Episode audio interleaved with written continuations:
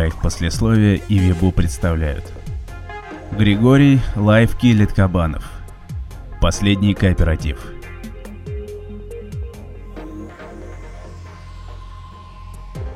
«А знаешь, что самое абсурдное?» — спросил мужчина в зеленом бронированном скафандре.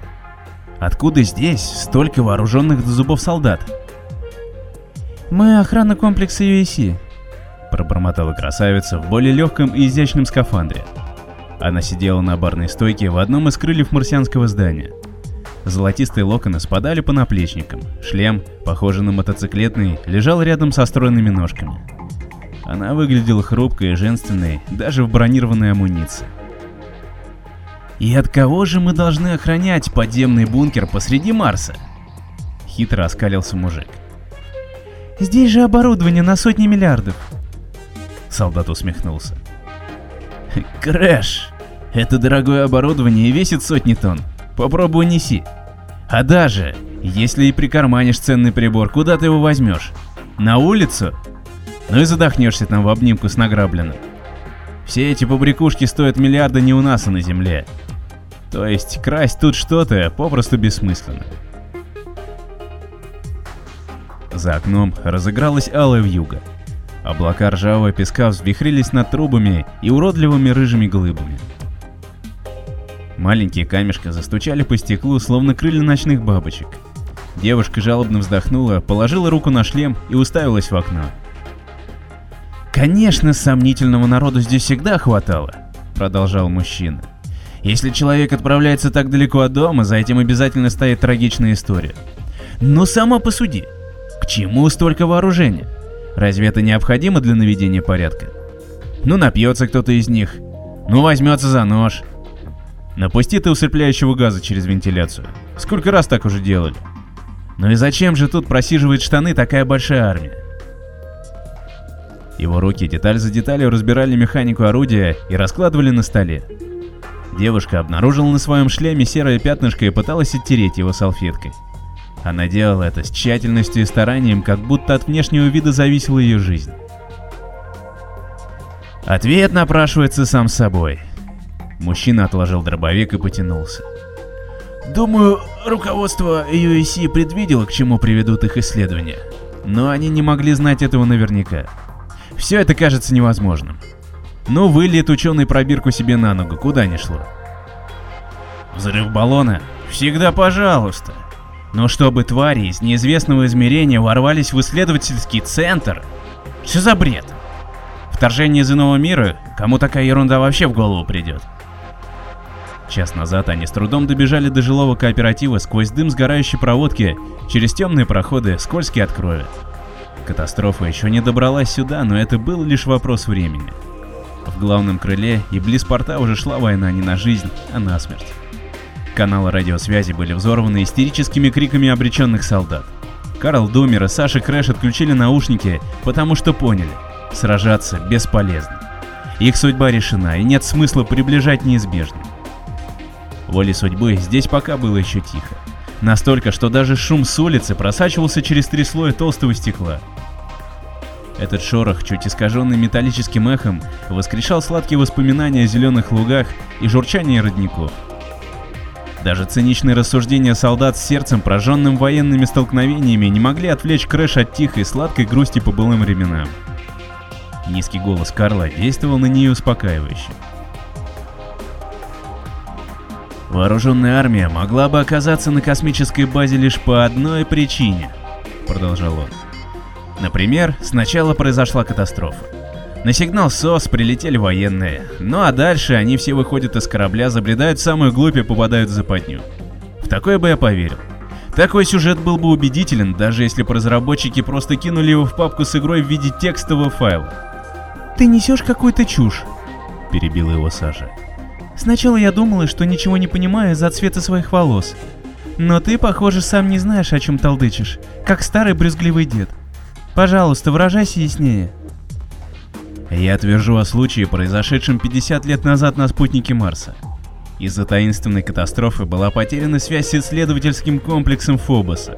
Солдаты, отправленные с Земли, также бесследно исчезли. Поговаривали о разгерметизации. Но все это сильно попахивает отговорками глупого школьника, не сделавшего домашнее задание. «А у тебя есть другая версия?» Крэш выпучила глаза и упорно сверлила Карла взглядом. От этого у него даже захватило дыхание. Если предположить, что на марсианской луне произошло то же, что у нас сейчас, все проясняется. Думер вставил на место начищенный до блеска затвор и продолжил. Например, нашему с тобой начальству стало известно о результатах экспериментов, произведенных на Фобосе. Они узнали, что возможно открыть червоточину в потустороннюю вселенную. И захотели воспроизвести полученные результаты, но теперь уже под надзором военных. То есть мы изначально были обречены. И именно за этим мы и прилетели сюда, чтобы умереть от рук неведомых тварей. Этим дуракам, которые пишут сценарий сей эпопеи, просто понадобилось собрать в марсианских катакомбах как можно больше статистов и устроить резню. Как в низкосортном ужастике. Плевать на мотивацию. Главное экшен. И какой псих согласен вкладывать бабки в такое тупое предприятие? И зачем вообще нужны эти исследования? Наверное, мы никогда уже не узнаем правды. А может, сценаристы просто идиоты? Усмехнулась Саша. Или им просто нечем было заняться.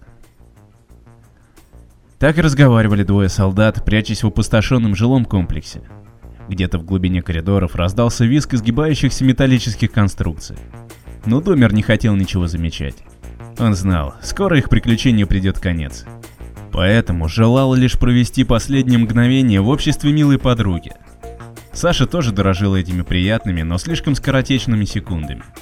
Пускай они забыты на безжизненной пустынной планете, впервые за долгие годы она чувствовала спокойствие и теплоту в этой зыбкой, агрессивной реальности. Неважно, что они делают. Говорят, смотрят друг на друга, молчат. Биение двух сердец стало отголосками друг друга. Крэш знала, дуновение ветреной судьбы легко задует сей драгоценный огонек. Поэтому ей не хотелось опошлять эту чудесную сказку. Пусть остается как есть. Ведь такому теплому, умиротворяющему единству вряд ли суждено повториться вновь. По крайней мере, на его. «Моя младшая сестренка», — едва слышно произнесла Саша. «Ее зовут Роза. Она должно быть очень красива, как ее имя. Но в последний раз я видел ее совсем крохотной. Сейчас сестренка учится в университете на деньги, которые я заработал на этой самой исследовательской базе. Я очень люблю мою розочку. Мы часто с ней переписывались. Но все время забывали о том, что вместе с сообщением можно прислать еще и фотографию. Из-за этого я совершенно не представляю, как же она теперь выглядит. За водопадом золотистых локонов Карл увидел алмазную капельку, робко спускающуюся по ее белоснежной щеке. «Я бы не смогла позволить себе учебу в институте», — продолжала Саша. «Да и сестра тоже, не устройся я охранником на эту базу. Еще в детстве дедушка научил меня стрелять из ружья и револьвера, и мы с ним часто выбирались на охоту, пока моя маленькая сестренка играла в куклы. Поэтому я решила делать то, что умею лучше всего. Отправиться сюда, чтобы обеспечить будущее для Розы. И одновременно с этим сбежала от нее, бросив одну во враждебном мире. Она была бы очень рада, останься я с ней. Даже в беспросветной нищете мы были бы обе очень счастливы вместе. Но я знала, так нельзя. И теперь... Я совсем не представляю, какой она стала. Какая из нее получилась леди. Хотя жалеть об этом уже поздно.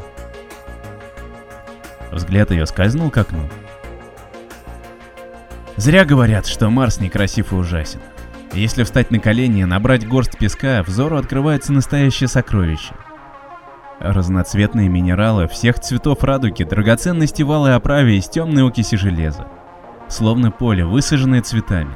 Зелень еще сильнее наполняет очарованием вычерную палитру несчитанных бутонов. Также бордовый песок дополняет богатство оттенков, сияющее в каждом дюйме этой удивительной планеты.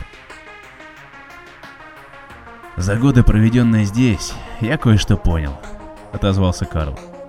Устраиваясь на тяжелую, но высокооплачиваемую работу, всегда рассчитываешь уволиться через некоторое время. Сразу же, как только накопится достаточно денег. Но, казалось бы, солидные суммы быстро улетучиваются по пустякам. А ты продолжаешь работать еще и с мыслью, когда-нибудь я наконец осуществлю мечту. Ту, что ты все реже видишь во снах. Ты надеешься, что однажды она забрезжит на горизонте, а потом просто забываешь о ней. И продолжаешь находиться в нелюбимом месте, не зная зачем, по привычке, не ведая, как жить иначе. У девушки перехватило дыхание. Крэш вдруг поняла, как же сильно они похожи. Многие люди, оставленные Богом в необъятном мире, долго плутают в сплетении дорог. Они ищут свою вторую половину. Зеркальное отражение. Ключик к своему замку, на который заперта измученная душа. Ищут идеалы не находят. А здесь и сейчас они остались наедине и видят друг друга насквозь. Возможно, это заблуждение, обман, ложь, но такая сладкая и реальная. Рос я в очень большой семье с десятью братьями, разошлись кто куда. Ну а я в солдаты. Просто подумал, что мужчина должен защищать то, что имеет, и отправился на войну. Участвовал в вооруженных конфликтах, терял друзей, а потом полетел сюда. Сначала меня пугала неизвестность и отчужденность неведомого мира, а потом я понял, что лишь отдыхаю здесь от надоевшей земной суеты. От злобы, что наводнило бескрайние моря слезами, как говорил один из моих братьев. Я очень давно не получал от них весточек. У каждого из них отныне своя жизнь, а я забрался слишком далеко от этой жизни. И от того, чтобы кто-то из них меня вообще помнил. Подняв взор, он увидел улыбку на лице красавицы. В ее лучезарном, сияющем лике не было и тени насмешки. Она была счастлива рядом с ним.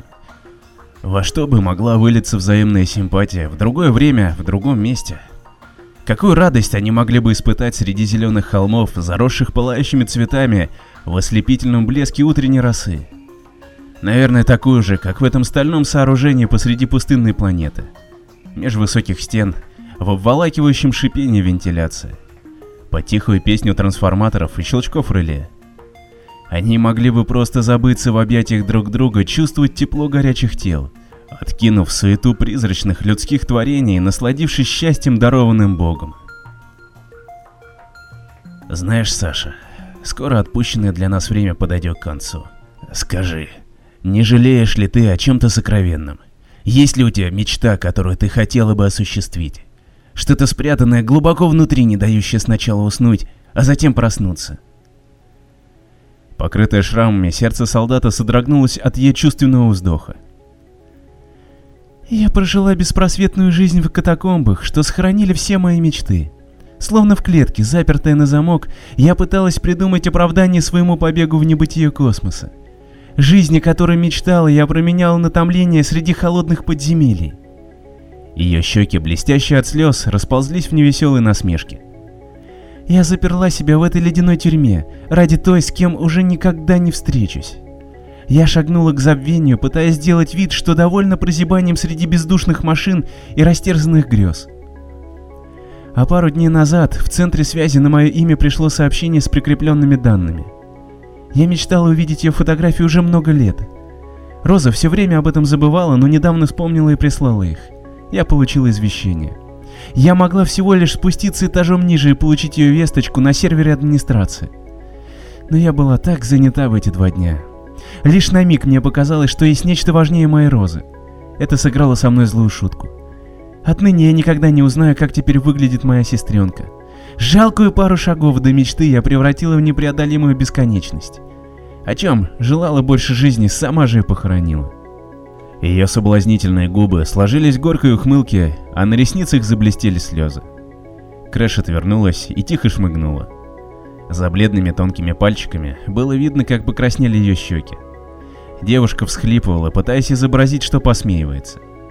В этот момент ей как никогда хотелось попасться в западню жарких объятий.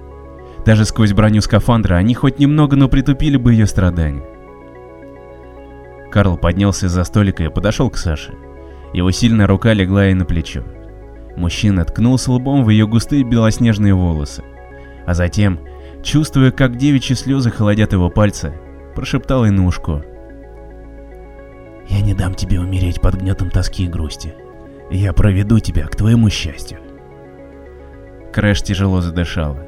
Она осторожно повернулась и встретилась с мужчиной взглядом. В ее заплаканных глазах сияла надежда, а улыбка дрожала под тяжестью чувств. «Ты уверен?» — спросила она. «Неужели ты действительно этого хочешь?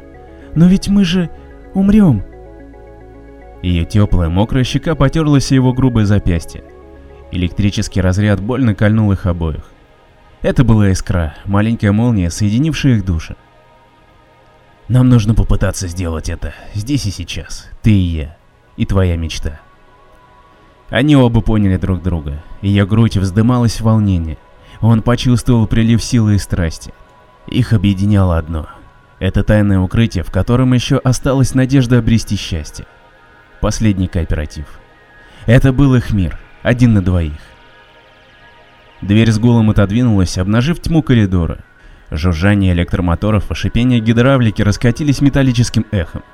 Они выбежали в комплекс, затопленный мутным сумраком.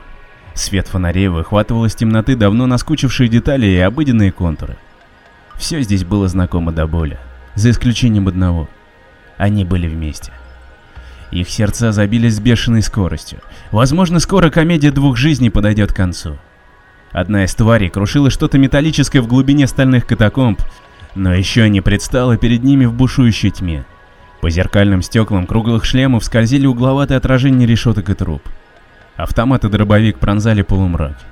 Выстрелы готовы были прогреметь на весь жилой комплекс, унеся жизнь одной твари и приманив тысячу других. Они миновали поворот. Лифт уже был виден в дальнем конце коридора.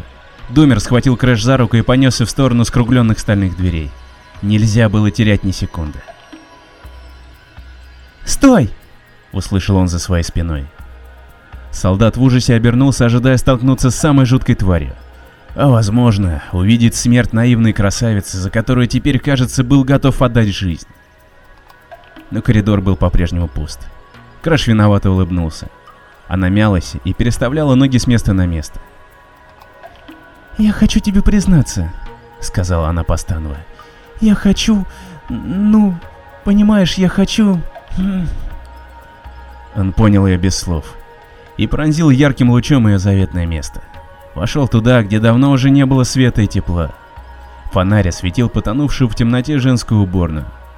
Карл зажег свет и облегченно вздохнул. Главным было проверить помещение и убедиться, что девушка не подвергается опасности. Затем он оставил Крэш наедине с потребностями ее организма и вышел в коридор. Боязно было стоять одному среди сумрака. В полной тишине нависшая над ними угроза стала осязаемой. На нижнем этаже то и дело раздавался грохот. Зверь, ищущий очередную добычу, метался среди пустующих коридоров. За дверью было слышно, как Крэш выбирается из скафандра в закрытой кабинке. Было так тихо, что удары собственного сердца казались стуком кулака о деревянную дверь. Через миг безотказно сработала реакция бойца.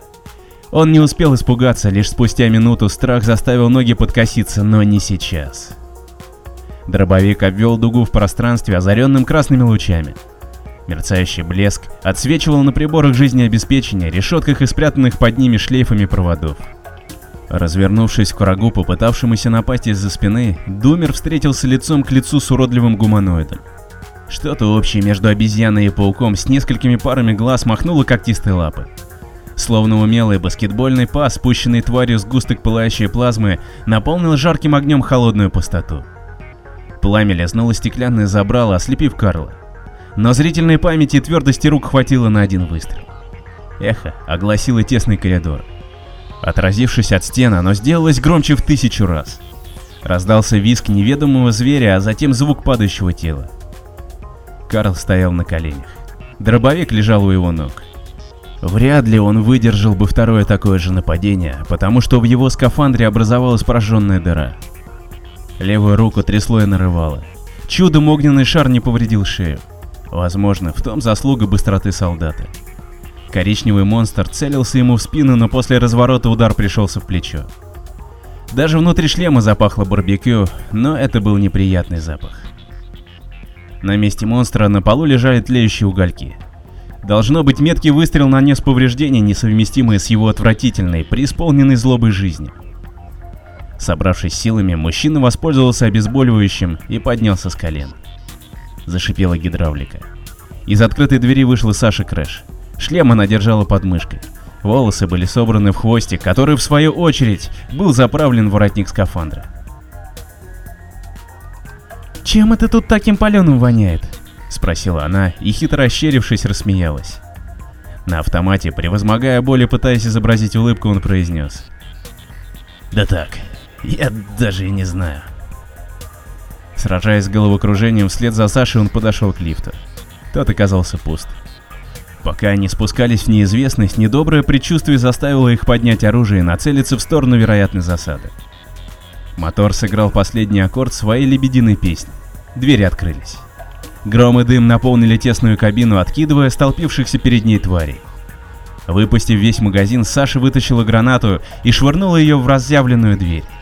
Дождавшись взрыва, Карл выбежал из лифта, разметая в пепел одну тварь за другой. Крэш поливала монстров жужжащими очередями, продолжая прятаться в металлической кабине, опаленной сгустками плазмы, летящих отовсюду огненных шаров.